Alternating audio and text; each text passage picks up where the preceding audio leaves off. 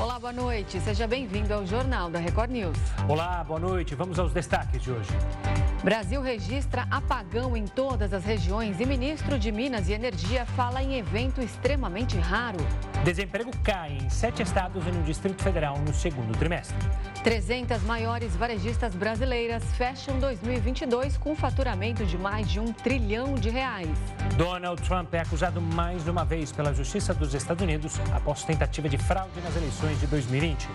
Venezuela contabiliza 113 presos políticos ainda sem condenação. E ainda mais de 180 mil pessoas são obrigadas a deixar as próprias casas após alerta meteorológico no Japão.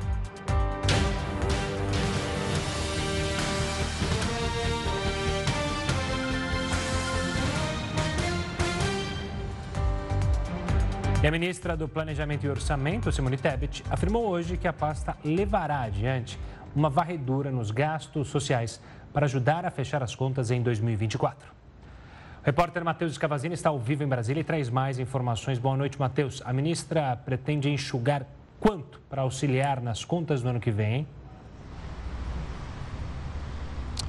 Boa noite para você, Gustavo, Renata. Boa noite a todos. De acordo com a ministra, o Ministério do Desenvolvimento Social, por exemplo, pode cortar 7 bilhões de reais em gastos ligados ao programa Bolsa Família. E que possíveis erros, aí ela afirmou que são erros e não fraude, é, com os gastos relacionados à Previdência Social, podem gerar uma economia de até 20 bilhões de reais. A meta do governo, então, é zerar o déficit das contas públicas de 2024. Além do pente fino, Tebet também disse que caso medidas de arrecadação ah, não sejam aprovadas pelo Congresso Nacional, a pasta vai, cortar, vai ter que cortar gastos públicos, já que o arcabouço fiscal, que pode, pode ser aprovado pelo Legislativo, traz limite para as despesas. A aprovação do novo marco fiscal abriria espaço de 128 bilhões para as despesas, então, do ano que vem. Sobre a proposta que está em análise, o Ministério do Planejamento espera que uma alteração feita pelo Senado seja mantida pela Câmara, que é a de o governo poder projetar na lei orçamentária do ano que vem o valor das despesas, levando em conta a inflação de julho a dezembro. E isso poderia, então, evitar um bloqueio de 32 bilhões de reais em despesas na proposta de orçamento. Renata, Gustavo. Matheus Escavazini trazendo as informações direto de Brasília ao vivo. Muito obrigada. Uma boa noite para você. Queda de energia pela manhã causa alvoroço em todo o Brasil. As regiões norte e nordeste foram as mais afetadas. É o que você vai ver em instantes aqui no Jornal da Record News. Estamos de volta. Uma queda de energia aconteceu na manhã de hoje e atingiu todo o Brasil. As regiões norte e nordeste foram as mais afetadas. O apagão começou por volta de 8 horas e 31 minutos da manhã. De acordo com o Operador Nacional do Sistema Elétrico, houve interrupção de pelo menos 16 mil megawatts. Em 10 minutos, a carga de energia do Brasil caiu quase 26%. As regiões mais afetadas pela queda no sistema elétrico foram Norte e Nordeste, que registraram redução de 83% e 44%, respectivamente. No Sudeste e Centro-Oeste, a queda foi de 19% e a região Sul foi a que menos foi afetada, com perda de 15% na carga. Na capital paulista, algumas casas ficaram sem energia. Além disso, o metrô foi bastante afetado. Passageiros fizeram longas filas enquanto esperavam pela normalização do serviço. Em Aracaju, vários semáforos foram desligados, gerando um caos nos cruzamentos e avenidas. Já na cidade de Mossoró, no Rio Grande do Norte, os funcionários da Câmara dos Vereadores precisaram parar o trabalho no momento em que o sistema elétrico caiu. O ministro de Minas e Energia, Alexandre Silveira, criou uma sala de situação para apurar o que aconteceu e retomar com o processo de energia. Houve uma sobrecarga na transmissão do Ceará, o que fez com que o sistema é, entrasse em colapso naquela região. O outro evento possível, ainda não está é, detectado pela ONS. Ainda de acordo com Alexandre, o que aconteceu hoje foi extremamente raro, o que leva a crer que uma segunda ocorrência pode ter acontecido. Nós temos um sistema redundante, ou seja, nós trabalhamos no sistema N-1 É como se fosse num avião dois sistemas elétricos, dois sistemas hidráulicos, dois sistemas elétricos, duas turbinas. Para acontecer um evento dessa magnitude, nós temos que ter tido dois eventos concomitantes em linhas de transmissão de alta capacidade. O ministro disse que o operador do sistema elétrico não pode dizer se o incidente foi falha técnica ou humana e que, por se tratar de um setor sensível, ele afirmou que uma investigação mais detalhada deve acontecer. Então, nós vamos encaminhar tanto a Polícia Federal quanto a ABIN a instauração de procedimentos para apurar eventuais é, dolos nesse, nesse ocorrido de hoje. Às 2h49 da tarde, o sistema foi totalmente restabelecido no país. Agora, um relatório será produzido pelo ONS e, após isso, Alexandre Silveira prometeu trabalhar em melhorias para aperfeiçoar a geração de energia. E esse apagão que atingiu todo o país aconteceu horas depois do presidente da Eletrobras pedir demissão. A empresa informou em um comunicado na noite de ontem que o CEO Wilson Ferreira Júnior tinha renunciado ao cargo, mas não detalhou qual foi o motivo. O Conselho de Administração acatou a demissão e, para o lugar dele, escolheu Ivan de Souza Monteiro, que estava à frente da presidência do Conselho de Administração da empresa. E quem vai falar mais sobre as possíveis causas desse apagão é o engenheiro especialista em risco e segurança, Geraldo Portela. Boa noite, Gerardo. Sempre uma honra tê-lo aqui para falar, infelizmente, desse assunto. Antes de mais nada, a gente viu as explicações do ministro, mas eu queria fazer um paralelo e comparar a situação que a gente teve lá na década, no início de, dos anos 2000, quando a gente teve um grande apagão, e o apagão de hoje. São situações completamente diferentes ou não? Boa noite, Gustavo Renata, a todos que nos acompanham pela Record News eram situa são situações completamente diferentes, têm diferenças significativas.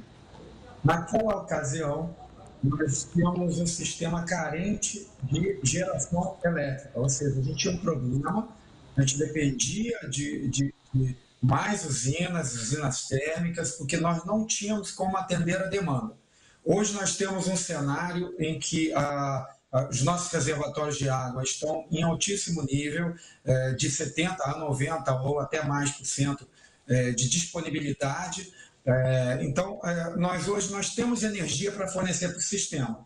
O que esse evento mostrou é que, durante essa manhã, em um curto intervalo de tempo de 10 minutos, a necessidade, a demanda de energia caiu 26% em 10 minutos. Então, o que, que isso significa? É uma rejeição de energia, rejeição de carga. É o nome técnico desse transiente de, é, típico de geração elétrica. É quando você tem consumidores, por exemplo, no norte, no nordeste, e de repente, por alguma razão, ou há um rompimento de linha, uma subestação, alguma falha, e esses consumidores deixam de é, consumir energia. E como as usinas não têm como se reorganizarem, descer potência, desce essa potência, tira outra usina. Então você fica com esse excesso de energia no sistema e o sistema, para se autoproteger de um acidente, ele começa a desligar automaticamente as usinas, porque você não tem para onde mandar essa energia. E a isso a gente chama de rejeição de carga. Por alguma razão, determinada área do Brasil rejeitou carga de energia de uma maneira muito rápida e o sistema não suportou fazer os arranjos necessários. Quando se fala em redundância, todo sistema de geração é, elétrica integrado, como é o nacional, ele tem redundâncias de opções de fornecimento de energia para regiões que passem por transientes, dificuldades. E o sistema, o, a, a, é, ele tem capacidade de você mandar a subpotência de uma usina, reduzir outra e se reorganizar. E, e isso, o operador nacional do sistema, é que tem o comando para executar essas manobras. Mas em 10 minutos, uma, uma queda de demanda tão grande, no momento em que é esperado aumento de demanda, quando as usinas estão dando sua potência, aumentando sua potência, desestabiliza o sistema e foi isso que aconteceu nessa manhã, o que mostra que não é falta de energia, mas algum erro, alguma falha na gestão ou técnica ou de equipamentos é, fez com que houvesse essa rejeição de carga por parte do Norte, Nordeste, e nós tivéssemos esse apagão provocado, no meu entendimento, pelas informações que nós temos até agora, por uma rejeição de carga. É claro que só uma investigação é, detalhada poderá resolver de, definitivamente a, a resposta a essa pergunta: o que foi que causou esse problema hoje pela manhã no Brasil. Gerardo, o Sistema Interligado Nacional, pelo que eu estava lendo pelas explicações, é o modelo adotado aí de transmissão de energia no país. Eu vi uma explicação bem interessante que ele, ele consegue conectar as regiões, por exemplo, é, a, a, por causa do clima diverso, por exemplo, no Nordeste, a seca, com o Sul, aí eles conseguem fazer essas trocas energéticas, é isso? Eu queria que você explicasse para a gente, esse sistema, todos os estados fazem parte dele, menos Roraima, que foi o único estado que não foi afetado hoje.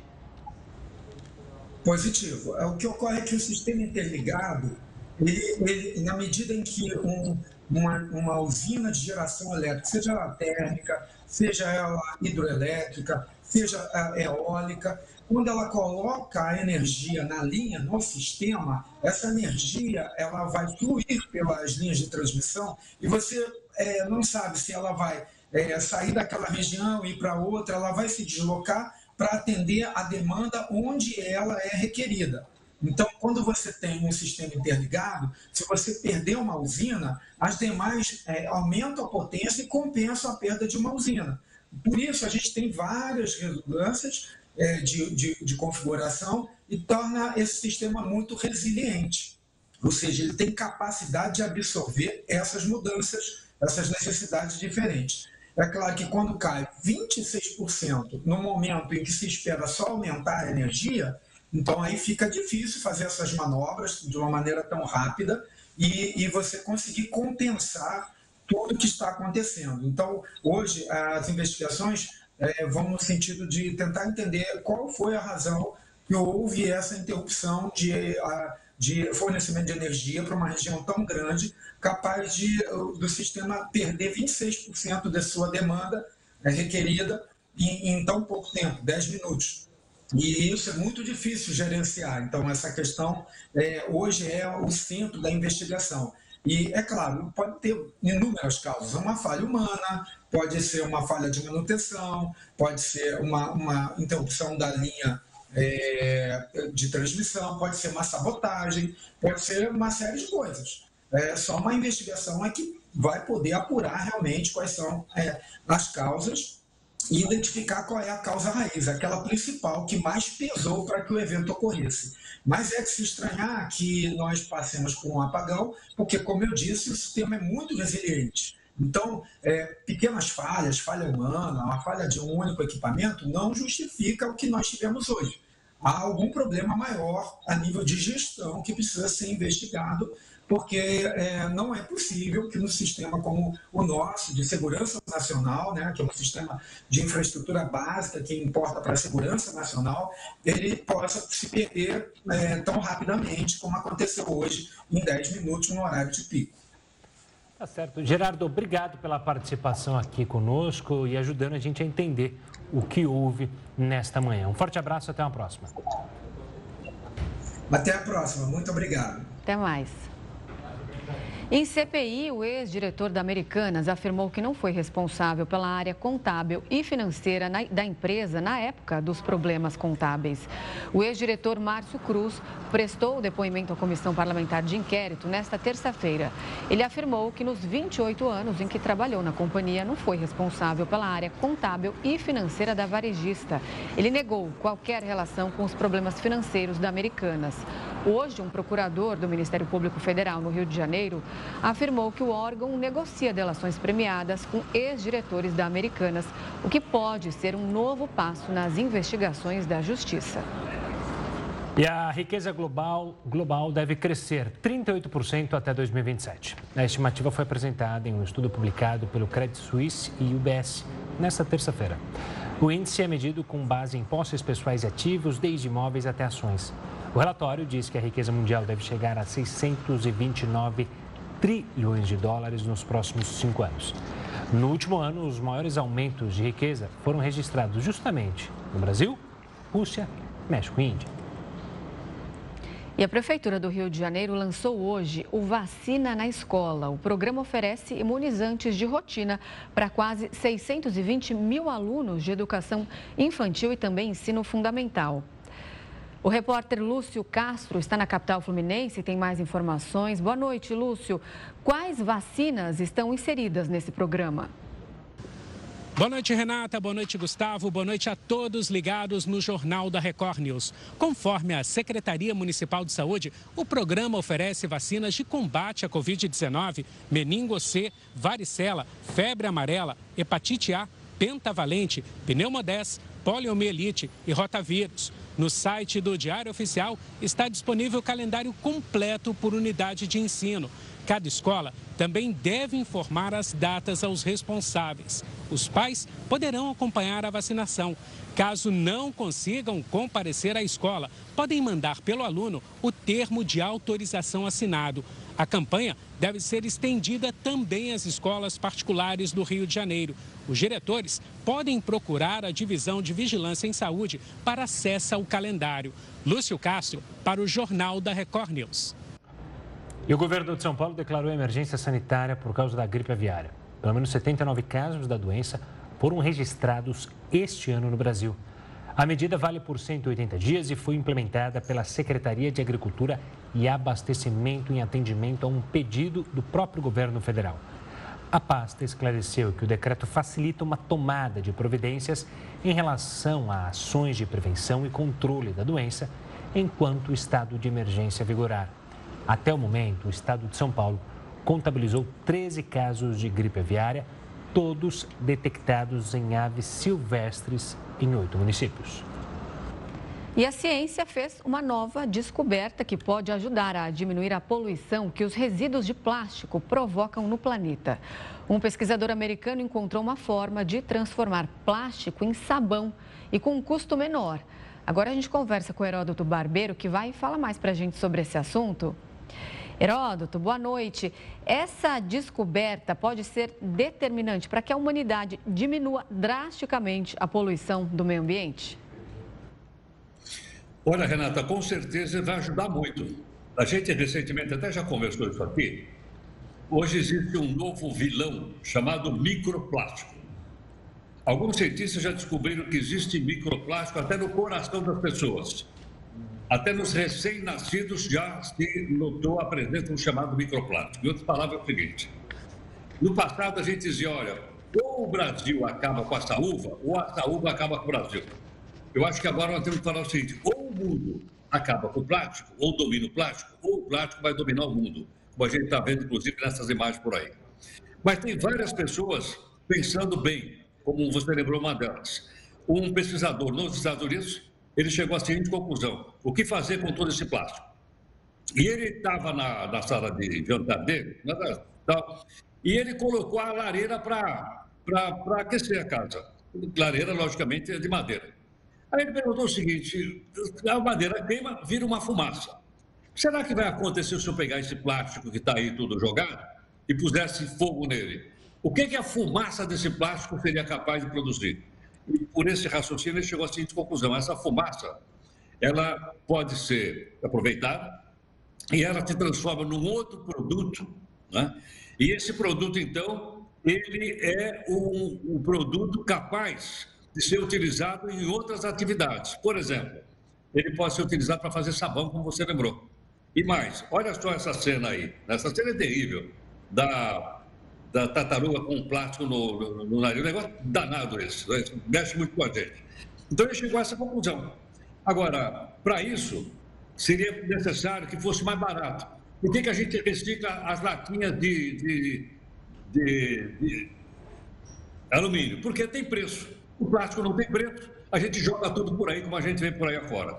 Mas agora, com esse método, que é um método relativamente simples, você poderia então tirar um produto e esse produto, então, poderia ser transformado em sabão. É mais barato? Muito mais barato. Para ter uma ideia, o sabão é feito com um tal de ácido graxo. Uma tonelada de ácido graxo equivale a 3 toneladas de plástico. Então, ele é três vezes mais barato e ficaria muito mais barato você fazer sabão a partir dele. E mais, você teria um ganho, que seria retirar todo esse material que a gente está tendo aí do ambiente. Agora, logicamente, a gente depende é, de projetos como esse, que tá, já é um projeto registrado de cientista, mas eu acho, viu, Renata, ele também depende de um pouco da nossa boa vontade, né? Da gente começar a ajudar separando o lixo da nossa casa, separando o plástico da nossa casa, para que ele não fosse jogado e a gente não tivesse que repetir essas cenas aí. Estamos andando. Talvez não com a, com a velocidade necessária, Renata, mas eu acho que a gente está avançando numa tentativa de, de preservar o meio ambiente, principalmente com um grande inimigo agora, que é o plástico. E a gente não pode né, cair naquele discurso fácil, né, Heroto, que muita gente faz de ah, mas se economizar plástico não vai mudar nada. Tem as empresas, tem o tanto de plástico que as companhias produzem, mas cada um pode fazer a sua parte, né? E isso vai contar lá na frente. Ou seja, atitude simples, usar a sua sacola ali, ter aquela sacolinha de pano, ir no mercado e usá-la, ao invés de pegar mais sacola de plástico. Ou então sempre tem maneiras. Maneiras A. Obviamente que não pode cair no discurso fácil de que, ah, se eu fizer não vai mudar nada, né? Agora, viu, Gustavo, tem coisa que nem custa caro. Por exemplo, vamos pegar uma máquina de café. A gente vai lá e compra o café, o cappuccino na máquina. Eu já vi máquina que utiliza copinho de papelão. Sim. E outras que usam copinho de plástico. Por que não usar todo mundo copinho de papelão que é reciclável e não de plástico? Quer dizer, é uma contribuição pequena, tudo bem, mas soma tudo isso, claro. a gente vai conseguir avançar bastante, eu acho, na conservação da natureza. Tá certo. Heródoto, uma ótima noite. Use seu copo de papel e a gente se vê amanhã. É, não se esqueça que esse tem jogo também essa semana do Corinthians com o São Paulo. E nós vamos a caminho, de, já pintou o campeão. O pior é que o jogo é. O final do jogo vai ser bem durante o nosso jornal, vai ser um sofrimento à parte para nós corintianos. Eu, eu, vou ficar com um olho no jornal e outro no jogo. Boa. Você vai me passando o resultado, Heroto. Até amanhã. Tchau. Até amanhã. Tchau, tchau. No cenário internacional, o presidente Vladimir Putin defendeu um aumento na cooperação entre Rússia e Coreia do Norte. A mensagem de Putin foi enviada a Kim Jong-un em comemoração ao Dia da Libertação da Coreia. De acordo com o Kremlin, o líder russo pediu um fortalecimento na cooperação bilateral em todas as áreas para o benefício dos povos dos dois países, além de fortalecer a estabilidade e a segurança na Península Coreana e na região do Nordeste Asiático. No fim de julho, o ministro da Defesa da Rússia já tinha definido a Coreia do Norte como um aliado importante durante a reunião em Pyongyang. O governo americano acredita que essa proximidade é uma forma de garantir o fornecimento de armas para as tropas russas que atualmente lutam na Ucrânia. O Kremlin aproveitou para divulgar o conteúdo da mensagem de Putin dias antes de Estados Unidos, Japão e Coreia do Sul se reunirem em Washington.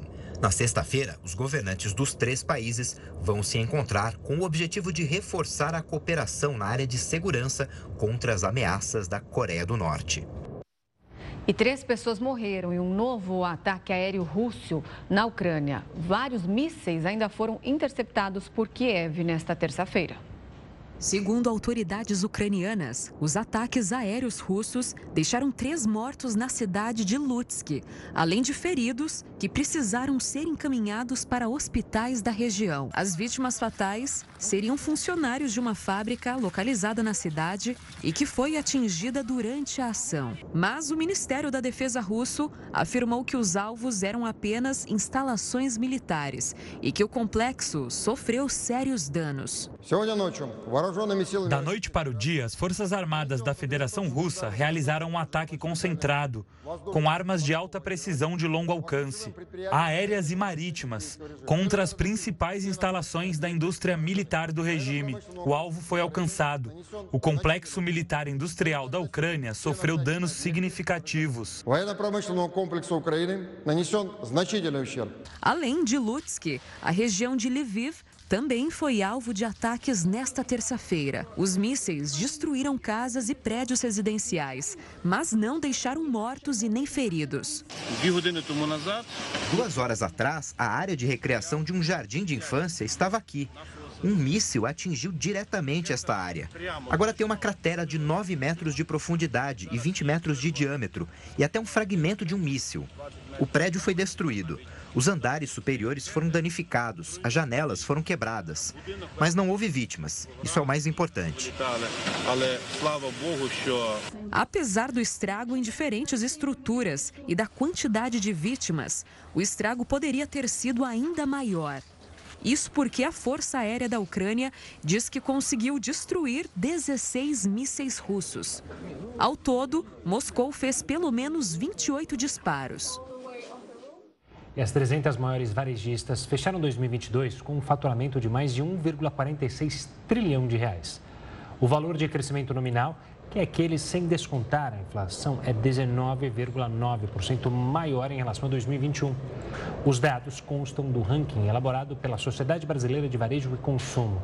Segundo Eduardo Terra, presidente da entidade, 96% das varejistas tiveram crescimento de vendas no ano passado e 89% delas registraram avanços de faturamento acima da inflação.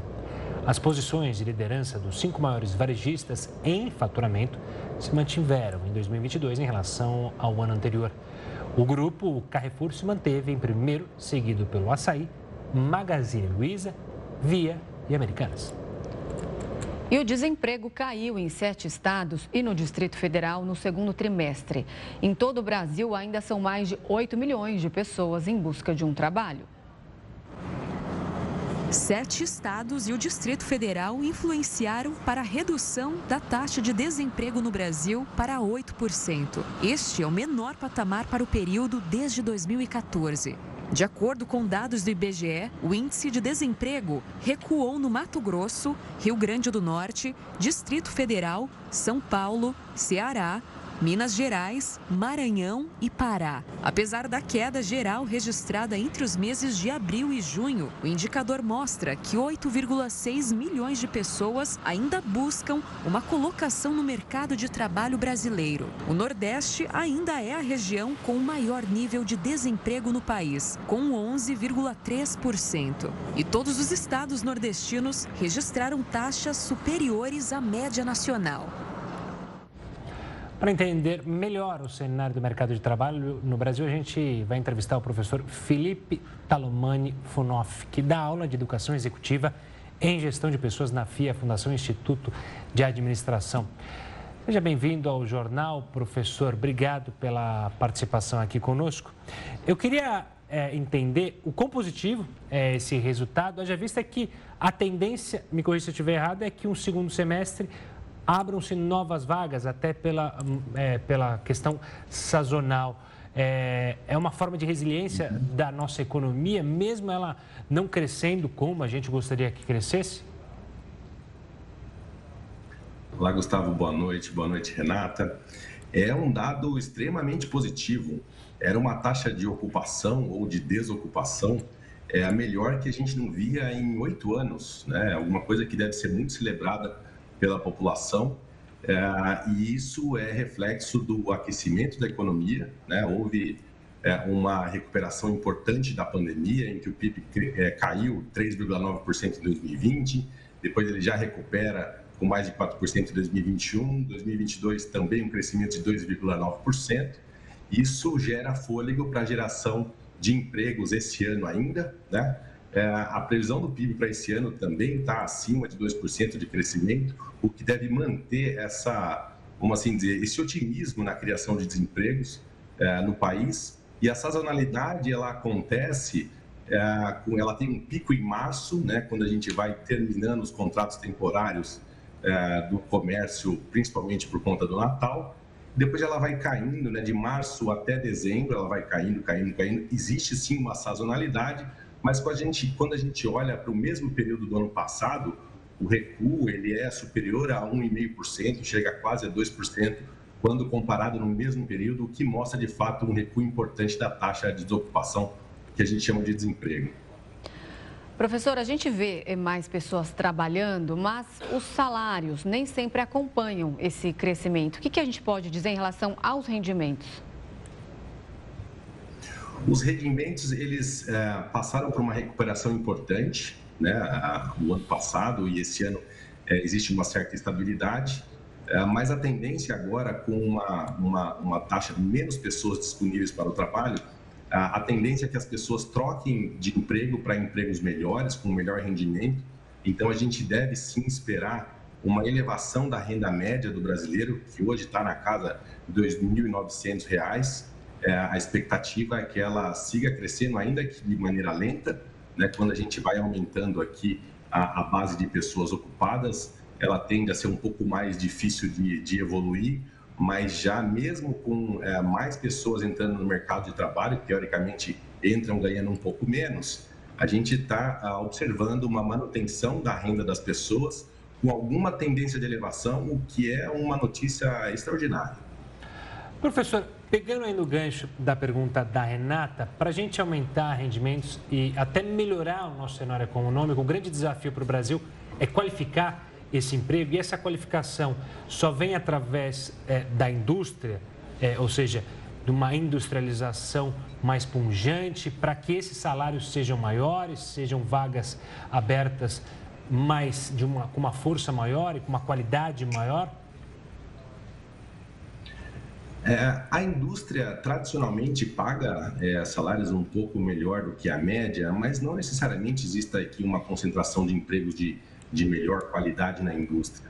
Mesmo porque de 60% a 65% da força de trabalho brasileira está concentrada nos serviços. É, e dentro dos serviços temos é, segmentos da economia que têm remuneração bastante competitiva, como serviços financeiros ou é, atendimentos de saúde, é, em que não existe necessariamente uma concentração é, dos melhores empregos em um ou em outro setor.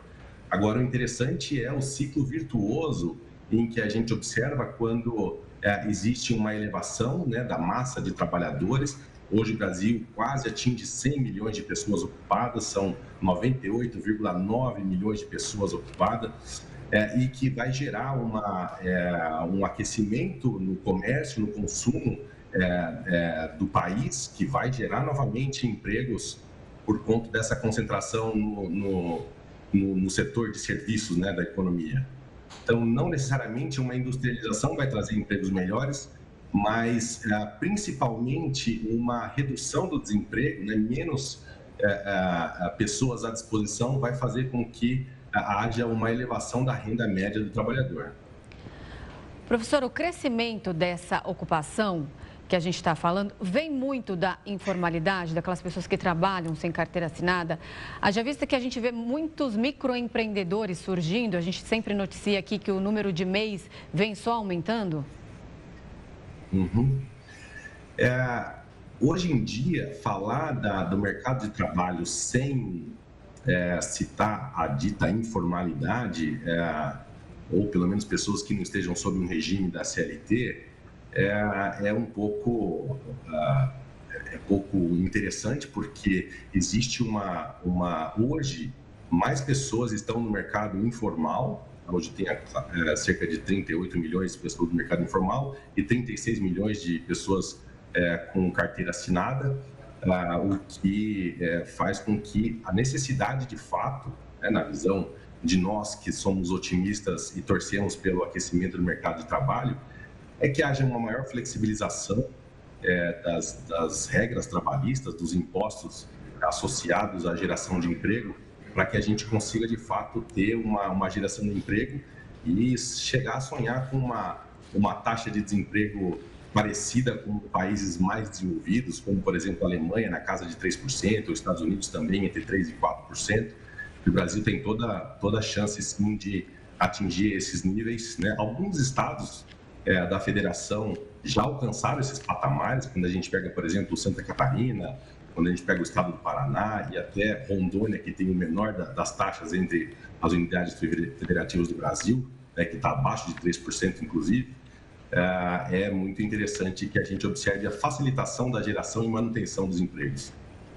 Tá certo, professor. Obrigado pela participação aqui conosco, pelas explicações e análises. Um forte abraço e até a próxima.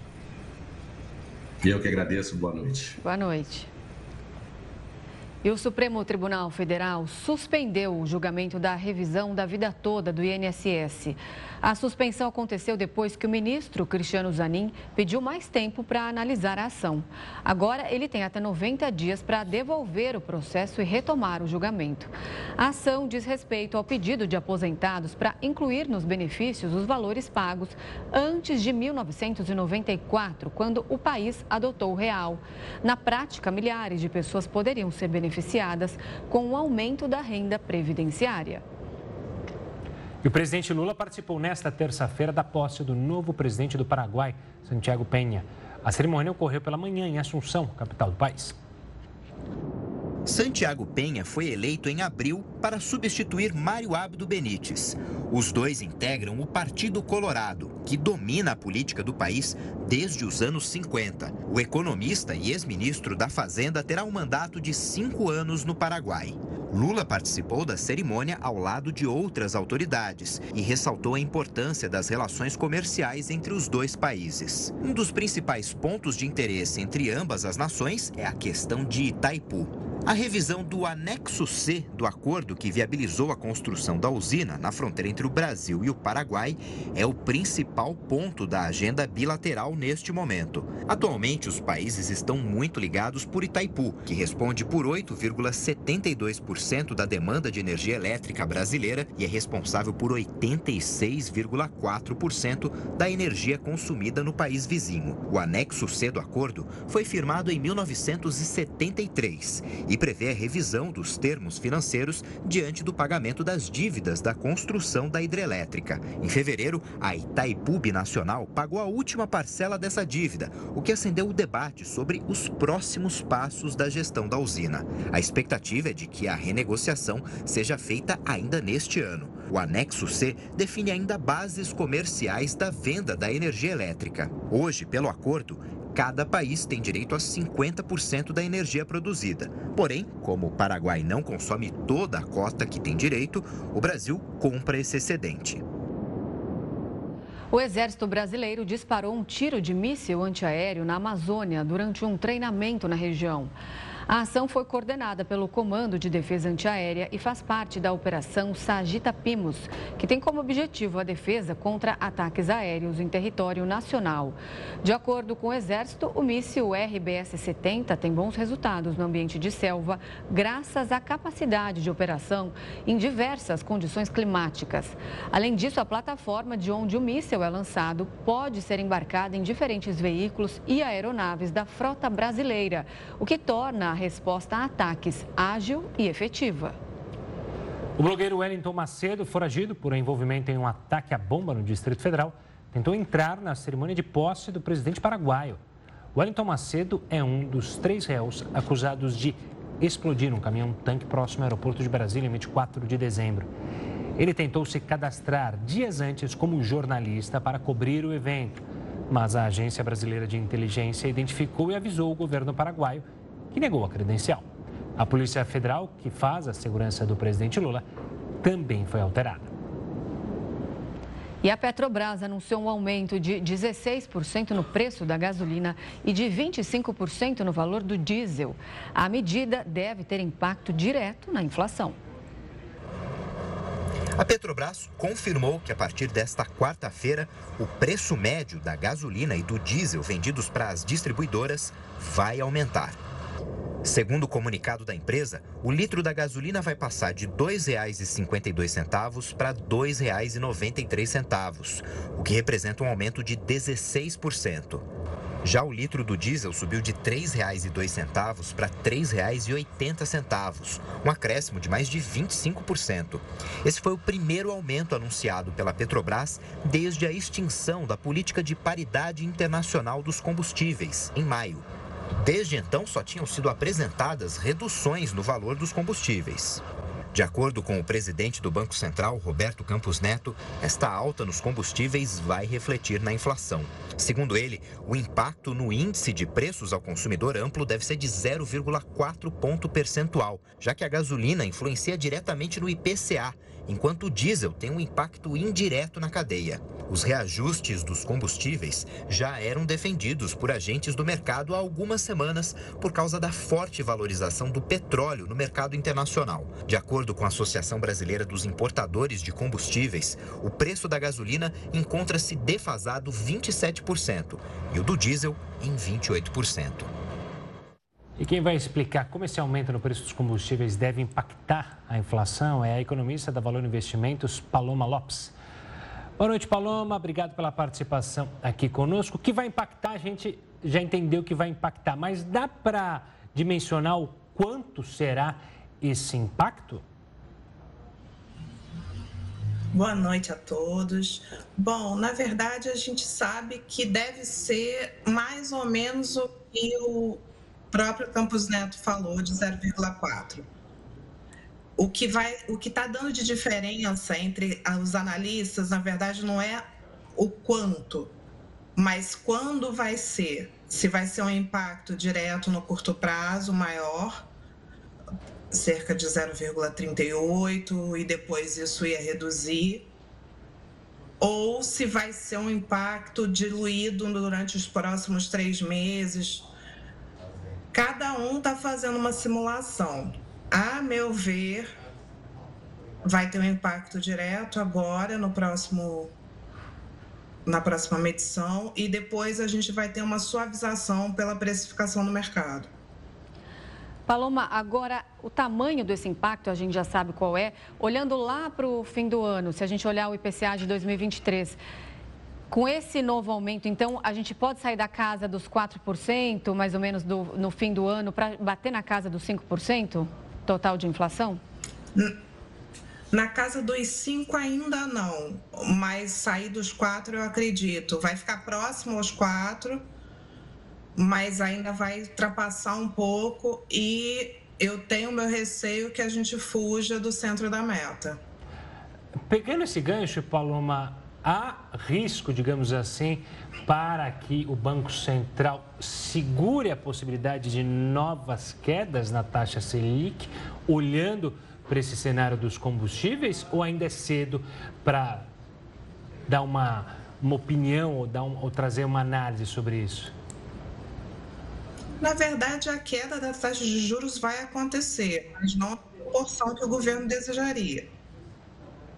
Então, eu acredito que ele vai se manter no meio ponto percentual por uma questão até de solidez da política macroeconômica. É, se tem a inflação se elevando, não faz sentido você baixar demais os juros de cara. Então, a expectativa do mercado de 0,75, sendo sincera, é para água baixa. Tá certo, então vamos acompanhar o que vai acontecer aqui para frente. A gente conversou com a Paloma Lopes, ela é economista da Valor Investimentos. Agradeço demais a sua participação. Uma boa noite. Muito obrigada, boa noite. Dados do índice FIPESAP+, apontaram que morar de aluguel ficou 16,27% mais caro. Isso no acumulado dos últimos 12 meses. A valorização mais expressiva foi vista na locação de imóveis com um dormitório, que registrou alta de 18,8%. Aluguéis em locais de quatro ou mais dormitórios teve alta de 10,9% no período. O preço médio do aluguel de imóveis residenciais ficou em R$ 40,58 o metro quadrado. A cidade de São Paulo registrou o preço médio mais elevado do metro quadrado, R$ 49,69. A proposta do Banco Central de dificultar a compra parcelada com cartão de crédito está preocupando comerciantes, que podem ficar no prejuízo caso essa forma de pagamento não funcione mais. O Jorge é diretor de duas lojas na rua 25 de março, uma região de intenso comércio popular em São Paulo. Ele anda preocupado com o futuro do negócio, que emprega 250 funcionários. O empresário brasileiro está na corda bamba sempre. Então a gente sai da pandemia, né? Então sai do sufoco, começa a respirar agora melhor. Aí vem essa notícia que eu vou mexer nos meios de pagamento. O clima de incerteza surgiu depois que o presidente do Banco Central, Roberto Campos Neto, disse que está em análise o fim do crédito rotativo do cartão Que é o que acontece quando a pessoa não consegue pagar o valor total da fatura e deixa uma parte para o mês seguinte, com juros. Para diminuir a inadimplência, ele propõe limitar as compras parceladas sem juros. Pagar com cartão de crédito faz parte da rotina dos clientes desta loja. 60% das vendas são parceladas no cartão. Para os valores altos, a sugestão dos vendedores é o parcelamento sem juros, uma modalidade de pagamento considerada essencial para a sobrevivência do negócio. Jorge conhece a necessidade dos clientes. Muitos são de baixa renda e só compram itens básicos se conseguirem um parcelamento sem juros. É muito impacto, né? Como é que vai ficar isso? Vai frear o consumo de uma forma absurda, né? Para o gerente dessa loja de calçados, se de fato o parcelamento no cartão for limitado, a queda do faturamento pode chegar a 70%. O cliente entra, ele se interessa por um produto da loja. Muitas vezes o valor, ele não tem aquele valor no momento, não tem aquele valor para ser pago à vista. Quando nós falamos da, da, facilidade do parcelamento sem juros nos cartões de crédito, tanto do cliente quanto o, o da loja mesmo, normalmente conseguimos fechar esse negócio. Para o gerente desta outra loja, o bom pagador não deve ser penalizado. Ele acha que não é o varejo que deve pagar a conta e que a venda com o parcelamento sem juros é o que garante o faturamento do mês. A gente abre até seis vezes, já teve negociação de parcelar em dez vezes sem juros. Eu, então atrai. Então o cliente por causa de uma parcela a mais, né, ele acaba consumindo mais ou não. Ou se você não abrir um parcelamento a mais, acaba de deixar toda a compra para trás.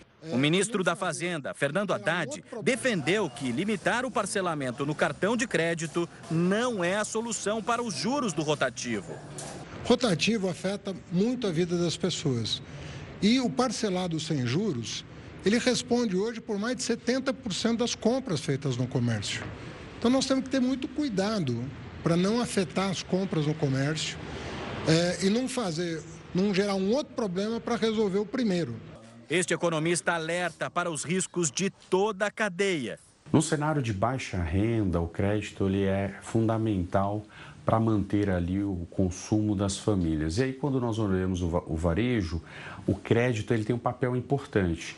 E hoje, esse financiamento sem juros, essa alternativa, é muito utilizada pelas famílias. Não tendo mais, isso afeta o varejo. Afetando o varejo, você afeta também toda a cadeia de produção chegando na indústria.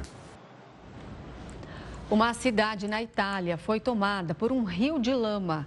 Um deslizamento de terra teria causado tudo isso em Bardonecchia, que fica perto de Turim. Nas imagens é possível ver uma onda de lama que atravessa a cidade. Inundações torrenciais têm atingido o local. O rastro de destruição foi gigantesco e chamou a atenção dos moradores locais. Felizmente, segundo um comunicado oficial, a catástrofe não deixou vítimas. Justiça dos Estados Unidos acusa novamente ex-presidente Donald Trump por tentativa de alterar os resultados das eleições de 2020. É o que a gente mostra já já aqui no Jornal da Record News.